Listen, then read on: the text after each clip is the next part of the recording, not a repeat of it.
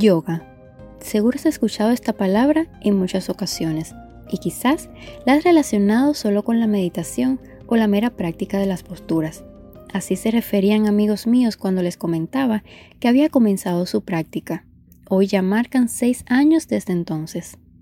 Para llevar una vida plena es preciso satisfacer tres necesidades.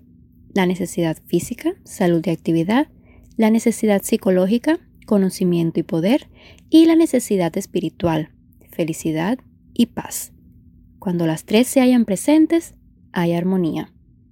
El yoga es una sabiduría práctica que abarca cada aspecto del ser de una persona. Enseña al individuo a evolucionar mediante el desarrollo de la autodisciplina. También se define como la restricción de las emociones, que son vistas como meras fluctuaciones de la mente. Los seguidores del hinduismo distinguen entre el alma impasible sin emociones y la mente siempre fluctuante y llena de ansiedades. Yo soy Daniela y solo me queda invitarte a que me acompañes a recorrer este largo camino que hoy comenzamos. Quédate conmigo.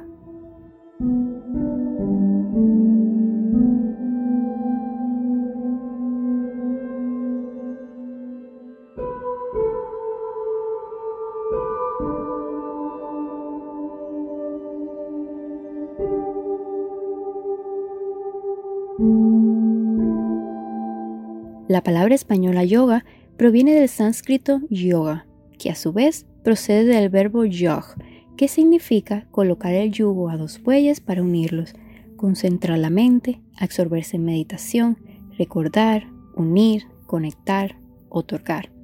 Quizás la mejor traducción que podemos darle a esta palabra es unión.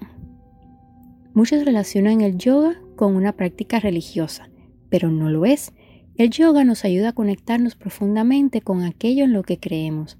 Personas de diferentes creencias lo practican. He creado este podcast porque quiero llevarte de la mano a conocer esta hermosa filosofía de vida y de alguna manera lograr en ti una transformación positiva tanto física como mental. Estaremos conversando de las posturas más terapéuticas, cómo hacerlas y sus variaciones. También me encantaría hablarte sobre el yoga y su filosofía y reflexionar contigo sobre aspectos importantes que ayudarán a construir un mundo a tu alrededor de bienestar y felicidad. La constancia y la paciencia serán sin dudas tus mejores aliados para llegar a percibir verdaderos cambios.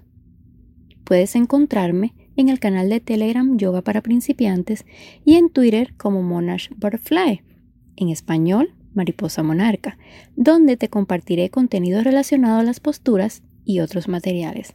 En cada episodio será preciso que te remitas a él para que visualices las asanas.